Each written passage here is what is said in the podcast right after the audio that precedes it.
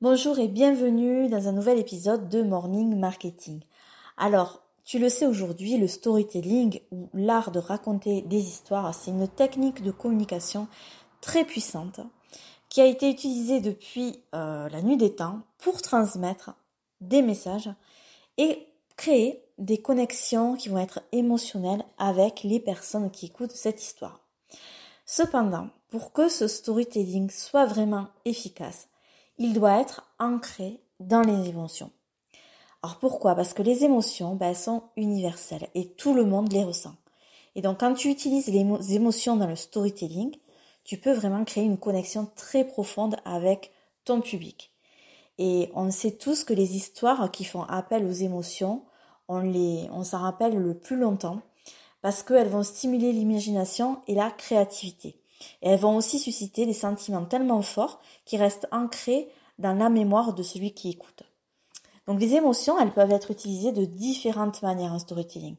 Tu peux les utiliser pour susciter de la compassion, de l'empathie, de l'enthousiasme par exemple, ou alors de la peur, de la joie, de la tristesse ou de la colère.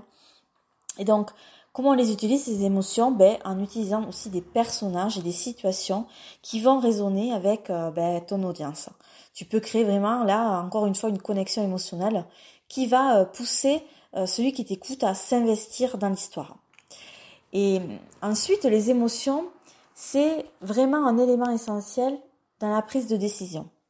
Les gens, ils sont souvent motivés par leurs émotions plutôt que par leurs raisons.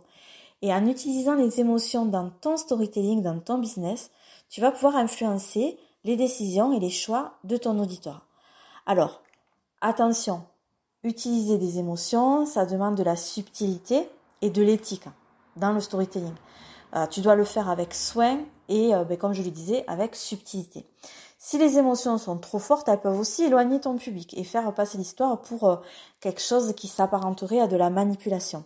Donc c'est très important de trouver le bon équilibre entre l'utilisation des émotions d'une part et aussi respecter l'intelligence et la rationalité de ton audience.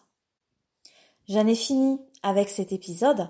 Si tu as envie euh, d'en savoir un peu plus sur le copywriting, sur le storytelling, sur la stratégie de contenu, tu peux rejoindre mon espace membre gratuit euh, dès aujourd'hui. Il te suffit d'aller dans la description de cet épisode où tu vas trouver un lien.